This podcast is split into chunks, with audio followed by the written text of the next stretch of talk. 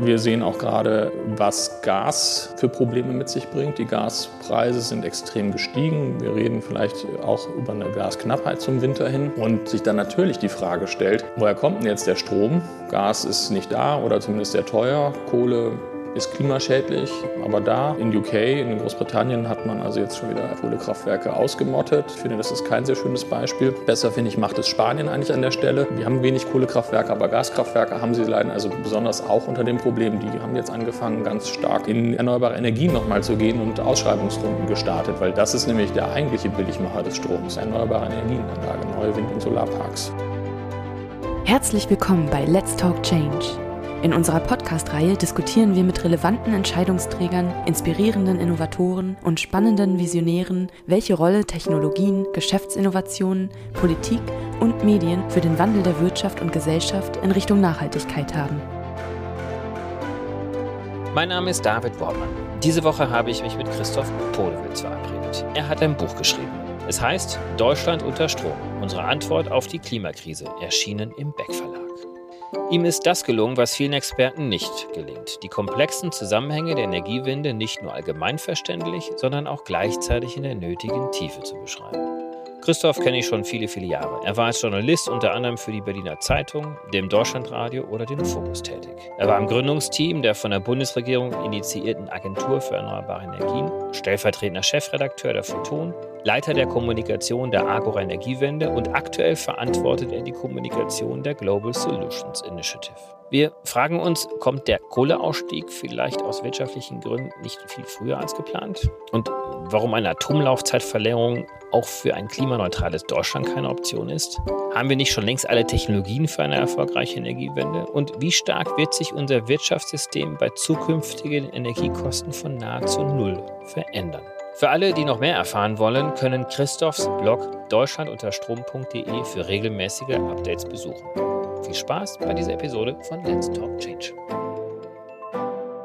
Ja, hallo und herzlich willkommen. Christoph Podewitz hier bei uns im Büro. Hallo David. Wir haben uns hier auf einen Kaffee verabredet, weil es gibt Neuigkeiten. Du hast ein Buch geschrieben. Ein Buch über Deutschland, ein Buch darüber, wie Deutschland die Klimaneutralität schaffen kann. Wie bist du auf die Idee gekommen, dieses Buch zu schreiben? Ich war ja acht Jahre lang bei Agora Energiewende und habe dort Journalisten vor allen Dingen beigebracht, wie eigentlich der Strommarkt funktioniert und was erneuerbare Energien alles können und wie das funktioniert, wenn die Sonne mal nicht da ist und der Wind auch nicht nicht und wir trotzdem aber Strom haben werden. So, und diese gesammelten Erfahrungen, natürlich auch angereichert um das, was Agora Energiewende in der ganzen Zeit gemacht hat, das habe ich einfach mal aufschreiben wollen. Und daraus ist dieses Buch geworden. Agora Energiewende, für diejenigen, die es noch nicht kennen, ist ja ein Think Tank und ihr habt euch und bemühen sich ja immer noch die Kollegen darum und Patrick Reichen war ja auch schon hier als Podcast-Gast, bemühen sich ja darum, über Studien, wissenschaftliche Studien darzustellen, wie Deutschlands Energiewende gelingen kann. Jetzt hast du ein Buch darüber geschrieben und es ist ja keine Studie, dir, sondern du hast das versucht, jetzt eine ganz andere Sprache zu packen. Wer ist denn dein Zielpublikum? Ich möchte mich eigentlich an diejenigen richten, die sich für das Thema interessieren, aber eben nicht die Zeit haben, diese Kilometer an Studien zu lesen. Das ist ja wirklich unglaubliches Material, was da jede Woche fast publiziert wird. Und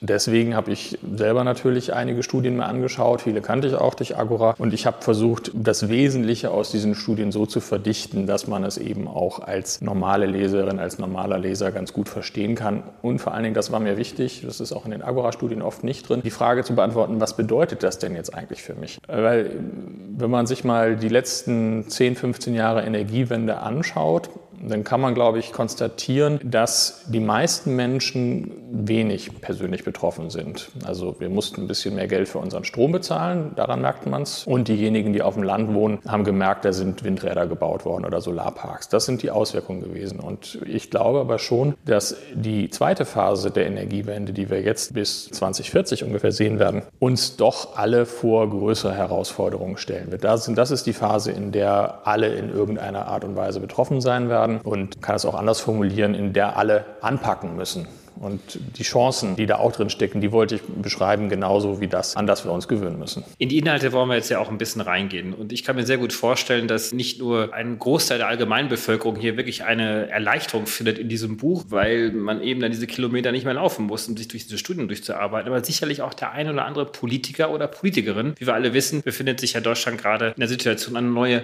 Bundesregierung zu bilden. Und insofern können wir auch hoffen, dass vielleicht der ein oder andere jetzt einen Blick auch in dein Buch nochmal hineinwirft. Dafür habe ich es natürlich vor allen Dingen geschrieben. Denn diese Energiewende muss ja auch gestaltet werden. Dein Buch heißt Deutschland unter Strom. Unsere Antwort auf die Klimakrise. Fangen wir doch einfach mal an. Du hast quasi ein bisschen eine Einführung in die Technik gegeben und hast aber auch gleich die These zu Beginn aufgestellt, dass Strom zur Leitenergie wird. Warum? Weil Strom eine sehr besondere Energie ist. Die ist viel besonderer, viel toller, muss ich wirklich sagen, wenn man sich damit ein bisschen beschäftigt, als die Energie, mit der wir es so klassischerweise zu tun haben, also als Brennstoffe zum Beispiel oder als Bewegungsenergie oder auch als Wärmeenergie. Man kann sie mehr oder weniger in Echtzeit von einem Ende des Landes ans andere Ende des Landes schicken. Das kann ich mit keiner anderen Energie machen. Um das zu tun, brauche ich ein Kabel. Ich brauche keine wahnsinnig aufwendigen Pipelines, sondern wirklich vergleichsweise einfache Kabel oder Freileitungen. Und was ganz, ganz toll am Strom ist, Strom lässt sich fast ohne Verluste in andere Energieformen umwandeln. Und das ist eben was komplett anderes als bei jeder Art von Wärmeenergie, die zum Beispiel in mechanische Energie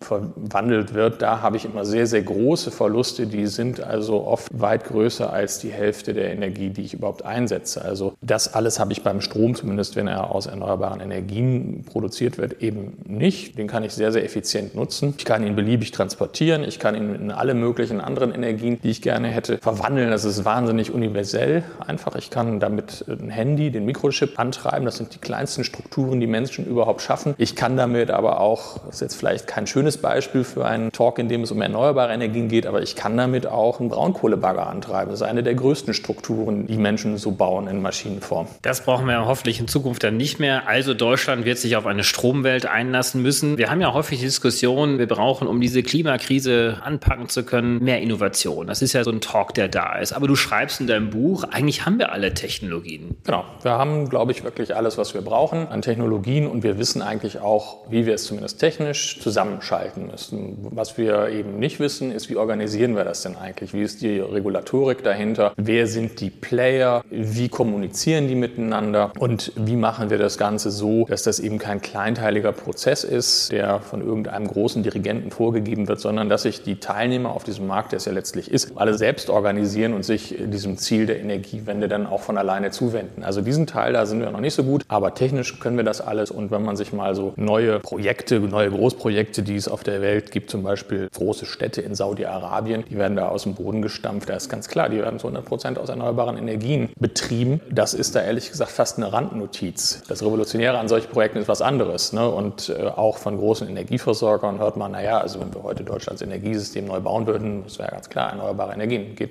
relativ schnell, ist am billigsten, ist, es geht. Sonne und Wind, das sind die Hauptsäulen. Natürlich haben wir auch noch Geothermie, Bioenergie, die Speicherung, die indirekt ja auch die erneuerbaren Energien benutzt, teilweise auch Wassertechnologien. Du hast trotzdem noch ein Kapitelchen zum Thema Atomenergie genannt. Man kann natürlich zu Recht sagen, es ist eine CO2-freie Technologie. Warum hast du trotzdem nicht mit dem Thema nochmal beschäftigt? Weil ja eigentlich die erneuerbaren Energien alles schaffen sollten. Genau, das schaffen die auch. Die sind auch billiger als Atomkraft. Trotzdem kommt immer wieder die Frage auf, auch jetzt ja dieser Tage wieder, sollten wir nicht zumindest die Laufzeiten der Atomkraftwerke verlängern oder aber brauchen wir nicht auch neue Atomkraftwerke, um dem Klimawandel zu begegnen? Da würde ich einfach sagen, nein, das ist absolut der falsche Weg. Denn zum einen, es muss ja wirklich schnell gehen. 2045 wollen wir Deutschland klimaneutral haben. Das Energie, das Stromsystem wollen wir noch früher dekarbonisiert haben. Das schaffen wir mit Atomenergie gar nicht. Also wenn man sich die Bauzeiten der Kraftwerke, die es aktuell auf der Welt gibt, in der Richtung sind, anschaut, dann redet man da inzwischen über Jahrzehnte.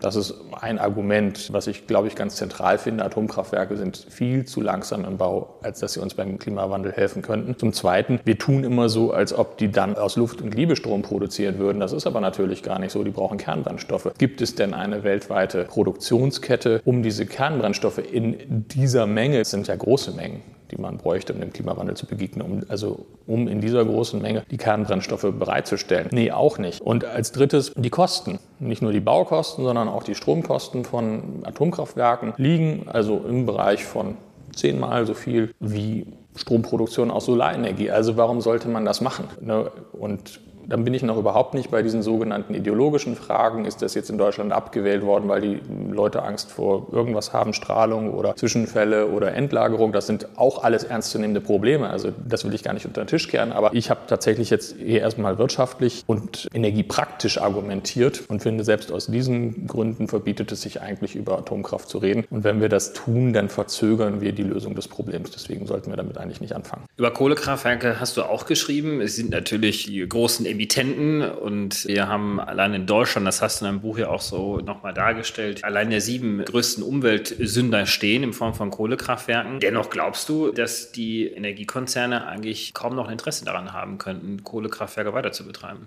Genau, und zwar letztlich auch aus dem Grunde, dass erneuerbare Energien so, so günstig geworden sind. Also wenn wir uns aktuell mal die Strompreise an der Börse anschauen, dann sind wir da weit jenseits der 10 Cent, 15 Cent die Kilowattstunde oder sowas. Ich kann diesen Strom mit erneuerbaren Energien in Deutschland heute für irgendwie 3, 4, 5 Cent machen. Mit Kohlekraftwerken kann ich das nicht. Zum einen sind die Preise für die Kohle deutlich gestiegen und steigen auch aktuell noch weiter. Zum zweiten sind die CO2-Preise richtig hoch geworden. Also ich bin mit dem Betrieb von Kohlekraftwerken kostenmäßig viel schlechter als mit der Erzeugung erneuerbarer Energien. Und dann habe ich noch nicht über die Investitionskosten und noch nicht über die Lohnkosten gesprochen und über die Wartungs- und Instandhaltungskosten. All das habe ich dann noch nicht getan, sondern wirklich nur über die kurzfristigen Grenzkosten. Und selbst da rechnen sich Kohlekraftwerke gegenüber erneuerbaren Energien nicht. Und natürlich wissen wir alle, dass sie sehr schlecht fürs Klima sind und wir uns deshalb einfach auch davon ganz schnell verabschieden sollten. Also können wir damit rechnen, dass rein aus wirtschaftlichen Gründen heraus die Kohleverstromung in Deutschland schon vor dem Jahre 2038, was ja aktuell ja das Ausstiegsdatum ist, beendet wird?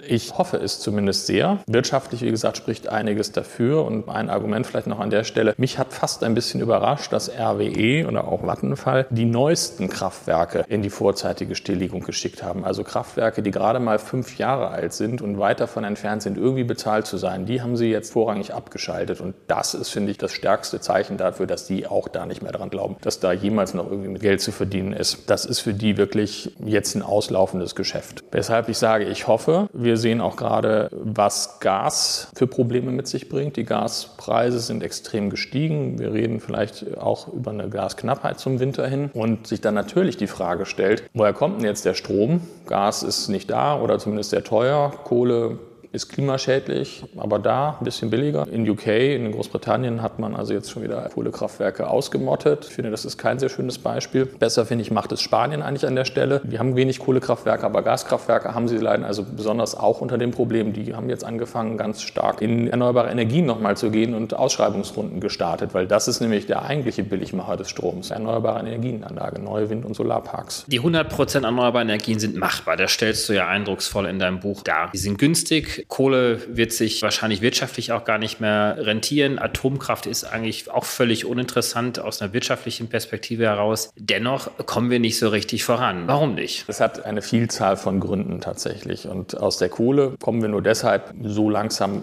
raus oder kommen wir nur deshalb nicht so schnell heraus, weil da natürlich noch viel Geld drin steckt von den Energiekonzernen, dass sie irgendwie noch in Cash umwandeln wollen. Wir kommen auch deshalb nicht raus, weil natürlich viele Arbeitsplätze dranhängen und auch diese Fähigkeit, ein Kohlekraftwerk zu bedienen oder ein Bagger zu bedienen, hat ja einen Wert für den Arbeitnehmer, für die Arbeitnehmerin irgendwann mal gehabt. Also das ist auch im Grunde genommen eine langfristige Investition, die da getätigt wurde. Und von diesen langfristigen Investitionen verabschiedet man sich halt nicht wirklich gerne. Da gibt es viele Widerstände. Das ist, glaube ich, der Hauptgrund, dass also die langfristigen Assets noch möglichst lange gemolken werden sollen. Und das auf ganz vielen Ebenen. Das betrifft die Kraftwerke zum einen, das betrifft die Ausbildung und das betrifft ganz viele Dimensionen. Also da geht es nicht nur um Kohlekraftwerke, sondern es geht beispielsweise auch um Autowerkstätten, die jetzt demnächst Elektroautos vor der Tür stehen haben werden, die sie reparieren sollen. Dazu brauchen sie aber zum Beispiel eine neue Ausbildung, müssen sie teure Kurse belegen. Und zum Zweiten an den Elektroautos wird zumindest perspektivisch viel weniger kaputt gehen, weil die viel weniger Teile haben. In gewisser Weise ist das also für solche Berufe dann auch eine Bedrohung und dementsprechend kommt da ein gewisser Widerstand. Der sich dann politisch ein Stück weit auch ausdrückt. Ja, so, jetzt haben wir so ein bisschen mal so über die Grundlagen gesprochen und dass wir eigentlich alle Voraussetzungen da haben. Wir haben die technische Voraussetzungen. Eigentlich ist der Wille in der Bevölkerung auch da. Das hast du ja auch so ein bisschen angeschaut. Es gibt eine große Unterstützung. Genau. Bei Agora haben wir uns ja jedes Jahr diese Studien, die es dazu so gibt. Der BDEW hat lange dazu gearbeitet, aber auch das IASS in Potsdam. Und das Ergebnis war eigentlich immer das gleiche. Irgendwie so 70, 80 Prozent der Bevölkerung haben gesagt, Energiewende finden wir gut und unterstützen wir. Und wenn man dann geguckt hat, ja, wie ist die Umsetzung denn, wie wird es gemanagt, dann hat das immer ganz, ganz schlechte Werte bekommen. Und daran hat sich eigentlich in den letzten Jahren nicht viel geändert. Und ich würde sogar sagen, es ist zumindest mal bei der Windenergie auch sukzessive schlimmer geworden. Stichwort Abstandsregelung für neue Windkraftanlagen oder Repowering-Vorschriften. Da könnten wir längst viel weiter sein. Der Witz ist ja, die Bundesregierung hat gar nicht so geringe Ausschreibungsmengen von irgendwie so zweieinhalb bis drei Gigawatt pro Jahr. Mit denen kommt man auch nicht an die Ziele, die da gesetzt sind. Also von der ursprünglichen Bundesregierung 65 Prozent erneuerbare Energien bis 2030. Da reicht jetzt überhaupt nicht mal. Aber auch diese Ausschreibungsmengen werden ja in der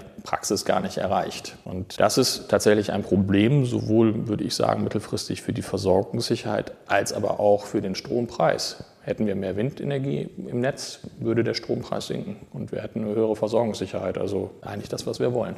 Aber es passiert nicht. Du hast in dem zweiten Teil des Buches darüber geschrieben, wie sich das Land und auch unser Leben ändern wird. Es ist ja immer wieder darüber diskutiert worden, dass der Klimaschutz kostet, dass eine Energiewende auch eine große Umstellung bedeutet. Aber ich finde, beschreibst ja auch unglaublich schöne, positive Zukunftsszenarien auch in deinem Buch. Vielleicht kannst du da einfach mal so ein paar Beispiele geben, wie sich denn unser Land verändern wird, wenn wir denn tatsächlich Richtung 100 Prozent erneuerbare Energien gehen sollten. Also vielleicht mal ganz kurz angefangen bei den Kosten. Natürlich kostet ein Energiesystem richtig viel Geld. Das Schöne ist aber, das Geld ist nicht weg, sondern es wird ja investiert. Also es kommt auch irgendwo wieder an. Und bei der erneuerbaren Energie ist es nun mal so, dass die im Land wesentlich produziert wird und das Geld, das für Energie ausgegeben wird, damit dann auch zu einem großen Teil im Land überhaupt bleibt. Also es wird nicht ausgegeben für Öl- oder Kohleimporte aus Russland oder aus Saudi-Arabien. Das heißt also, für unseren Wohlstand ist das erstmal eine ganz gute Sache. Es ist wie ein kleines Konjunkturprogramm. Woran wir uns gewöhnen werden müssen, sind tatsächlich Windkraftanlagen, sind Solarparks, sind auch Häuser, die vielleicht ein bisschen anders aussehen, aber eben auch nicht überall, sondern wir brauchen auf ungefähr zwei Prozent der Landesfläche Windenergie. Das sind so die Zahlen, die da sehr allgemein, glaube ich, doch akzeptiert sind. Und wir können tatsächlich auf den bestehenden Flächen noch sehr viel machen, insbesondere wenn wir eben diese alten Anlagen, die so um die 2000er Jahre gebaut wurden, wenn wir die gegen moderne Anlagen austauschen, dann ist es eben so, dass eine neue große Anlage wirklich ein zigfaches an Strom produziert wie eine von diesen alten Anlagen. In der Summe sind es gar nicht mehr Anlagen, sind aber größere Anlagen. Wie gesagt, daran müssen wir uns wohl gewöhnen. Und wir kriegen aber auch was. Zum Beispiel kriegen wir einen Straßenverkehr, der viel leiser ist, durch die Elektroautos, die leiser sind. Wir kriegen, wenn wir uns mal unsere Häuser anschauen, nicht nur Häuser, die viel weniger Energie verbrauchen, weil wir die Häuser ja dämmen müssen, sondern wir kriegen auf einmal auch behagliche Häuser, Häuser, die nicht mehr ziehen und vielleicht deshalb einfach eine höhere Lebensqualität bieten. Aber es sind ja nicht nur Häuser, ne? Wir haben ja auch die Landschaft, die entwickelt sich ja auch weiter. Also wenn wir heute schon über die Autobahn fahren, sehen wir links und rechts hier und dort eine Photovoltaikanlage, wir sehen die großen Windkraftanlagen. Das heißt, wir werden uns auch ein verändertes Landschaftskulturbild gewöhnen müssen, was jetzt schon in meiner Frage auch eine leicht negative Konnotation hat, aber es muss ja auch nicht so sein. Das kann ja auch sehr, sehr positiv wahrgenommen werden. Ich habe Geografie studiert und da gelernt, dass die Landschaft, die wir heute so hier kennen, ist keine natürliche Landschaft, an ganz wenigen Stellen nur. Also jede Landschaft, die wir kennen, ist eine von Menschen irgendwie überformte Landschaft. Und das gilt für den Acker, auf dem heute vielleicht meist wächst, genauso wie eben Gegenden mit Wind- und Solarenergie. Oder es gilt für jede Straße und das gilt letztlich für jede Stadt, denn auch wo heute Städte stehen, hier in Berlin, wo wir heute sitzen, da war vor 200 Jahren auch noch Acker. Also damit müssen wir uns, glaube ich, anfreunden, dass Landschaft sich einfach wandelt. Und wenn man sich jetzt mal die Frage stellt, ist das jetzt schön oder ist das jetzt nicht so schön, dann kann man beobachten, dass das eine Generationenfrage ist. Kinder, die heute aufwachsen, wenn die Landschaftsbilder malen, dann ist da also eigentlich immer auch ein Windrad drauf und eine Solaranlage. Das ist halt deren Kindheitslandschaft. Und Menschen, die zu einer anderen Zeit ihre Kindheit verlebt haben, die kennen das halt so nicht. Und wenn man dann noch im Kopf hat, dass Heimat eigentlich immer so der Heimatsbegriff ist, den man als Kind erlebt hat, dann kommt man im Grund auf die Spur, warum Wind- und Solaranlagen auch abgelehnt werden können. Einfach weil sie nicht dem kindlichen Heimatbegriff, dem kindlichen Landschaftsbild entsprechen. Das wird sich also über die Jahre natürlich von ganz alleine ändern. Und bis dahin müssen wir, glaube ich, ein bisschen Überzeugungsarbeit leisten. Das eine ist ja, wir werden viel mehr Großanlagen nutzen, der erneuerbaren Energien, Windparks, Solarparks. Dadurch wird sich die Landschaft verändern, darüber haben wir gerade gesprochen. Aber dann gibt es auf der anderen Seite natürlich auch den Trend, dass wir selber viel mehr Selbstenergie produzieren und verkaufen und vertreiben, aber dennoch kein Interesse daran haben, dass wir uns energieautark machen. Wir sind Teilnehmer eines riesengroßen Systems. Das reicht von der Türkei bis nach Großbritannien und von Palermo bis in den nördlichsten Zipfel Norwegens, ne, das europäische Stromsystem, das richtig, richtig viel kann, wo es hunderttausend Millionen von Erzeugungsanlagen gibt und wahrscheinlich Milliarden von Verbrauchern, das wirklich sehr, sehr gut funktioniert. Das muss man sich mal vergegenwärtigen. Und innerhalb dieses Systems haben wir eine Rolle. Bisher war das die Rolle des Verbrauchers. Wir haben einfach den Lichtschalter bedient, dann ging das Licht an oder die Stereoanlage angestellt, was auch immer. Wir haben uns nicht groß darum gekümmert. Das hatte auch viel damit zu tun, dass die Erzeugung von Strom eben echt eine komplizierte Angelegenheit war. Also man brauchte eben diese riesigen Kraftwerke mit spezialisierten Mitarbeitern. Übrigens, das war zu Anfang der Stromgeschichte anders. Also die reichen Leute, die haben sich zum Teil Generatoren ins Haus gestellt, die haben ihren Strom selber gemacht. Und als das dann eben nicht mehr nötig war, weil es ein Stromsystem gab, haben die sich da schon auch schnell abgekoppelt, weil es natürlich viel bequemer ist, wenn die Energie dann tatsächlich per Leitung ins Haus kommt. Worauf ich aber hinaus möchte, ist, dass insbesondere die Photovoltaik uns erlaubt, jetzt auch tatsächlich als Erzeuger am Stromsystem zu partizipieren. Und wir kennen natürlich irgendwie alle diese Dächer mit den blauen Modulen drauf. Und dann höre ich auch von meiner Partnerin, dass die es aber nicht so richtig schön findet und das vielleicht nicht auf unserem Dach haben möchte. Das sind aber Probleme, die sich lösen lassen. Also auf der Intersolar dieser Tage werden wahnsinnig tolle Module gezeigt, die sich in Fassaden integrieren lassen, die man eigentlich von außen überhaupt nicht mehr als Solarmodule erkennt. Die haben ein Furnier aus einer dünnen Steinschicht zum Beispiel. Oder das Fraunhofer Institut für Solare Energieversorgung hat da jetzt ein Modul vorgestellt, das auch aussieht wie eine Steinfassade. Wir haben Solarziegeln. Also da ist wahnsinnig viel Innovation drin und am Ende werden wir also Häuser mit vollflächigen Solarfassaden haben, auch nach Norden, die wahnsinnig viel Strom liefern. Und diesen Strom können wir alleine gar nicht verbrauchen, zu keiner Zeit im Jahr. Aber was wir natürlich machen können, ist, wir können ihn in das System einspeisen und dann wird er halt dahin transportiert, wo er dann doch gebraucht wird. Und das können natürlich Industrie Industrieanlagen genauso sein wie Züge, wie Elektroautotankstellen und so weiter und so fort. Also wir werden dann ein sehr aktiver Teil des Stromsystems werden dadurch. Also wir werden alle Unternehmerinnen und Unternehmer sein, weil unser Zuhause ein Kraftwerk wird, was teilnimmt am Stromhandel und da wird sicherlich auch viele neue Geschäftsmodelle geben, die uns zumindest als Bürgerinnen und Bürger dann auch die Arbeit abnehmen. Genau, das ist natürlich die Voraussetzung. Also ich sehe jetzt nicht, dass wir 80 Millionen Energieunternehmer im Land haben werden. Das würde jeden schnell überfordern. Aber was ich mir schon vorstellen kann, ist, dass diese Technik in unserem Auftrag von Leuten betrieben wird, die das auch wirklich können und wir eben mit denen Vereinbarungen treffen, was wir uns erwarten.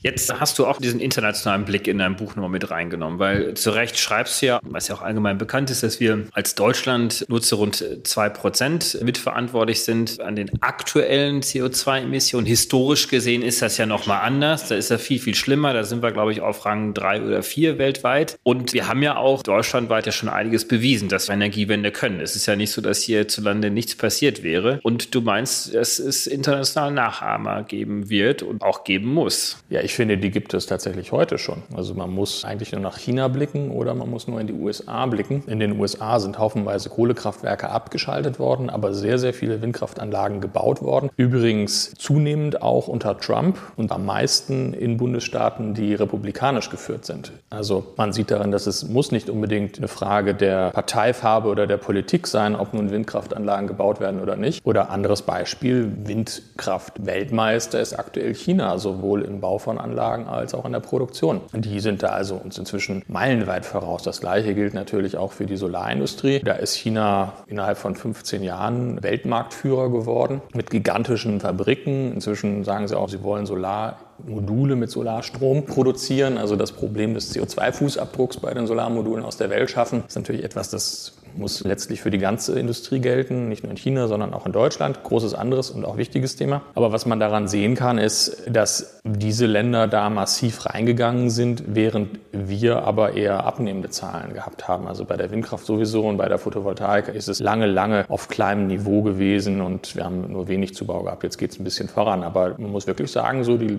letzten, ich würde mal sagen, sechs Jahre, die wir hinter uns haben, sind verlorene Jahre für die Energiewende gewesen. Und das gerade in einer Zeit, wo sich diese ganzen Investitionen dann mal hätten rechnen können. Also wir haben ja wirklich sehr, sehr viel Geld für die Entwicklung von Windkraft und Solarenergie ausgegeben. Dafür schilt man die erneuerbaren Energien auch heute immer noch, dass sie so teuer seien. Aber das ist wirklich ja nur der Rucksack, den wir da in den Anfangsjahren vollgemacht haben, den wir noch ein bisschen mit uns rumschlappen. Und gerade in einer Zeit, wo sich diese Investitionen dann mal ja, rentieren in Form von Verfügbarkeit, in Form von industrieller Masse, in Form von sehr, sehr günstigen Kosten, hängen wir aus. Also das ist das, was mich eigentlich immer wieder fassungslos macht und wo ich glaube, mit etwas Rückblick wird man dafür die großen Koalitionen der vergangenen beiden Legislaturperioden nochmal verfluchen. Das hätte man besser machen können. Es galt ja auch lange das Argument, Deutschland darf nicht zu schnell voranschreiten, weil alle anderen nicht nachkommen und warum soll Deutschland einen Sonderweg gehen mit der Energiewende und du beschreibst es ja so schön in deinem Buch ja auch, eigentlich ist es genau nicht der Fall, weil eben andere Wirtschaftsregionen da inzwischen schon sehr viel weiter sind und vielleicht daraus jetzt auch so ein positiver globaler Wettbewerb entstehen kann. Ich hoffe das sehr und Deutschland ist vorangegangen, muss man ja auch sagen, aber die europäischen Ziele, die dann immer ein bisschen später als die deutschen formuliert wurden,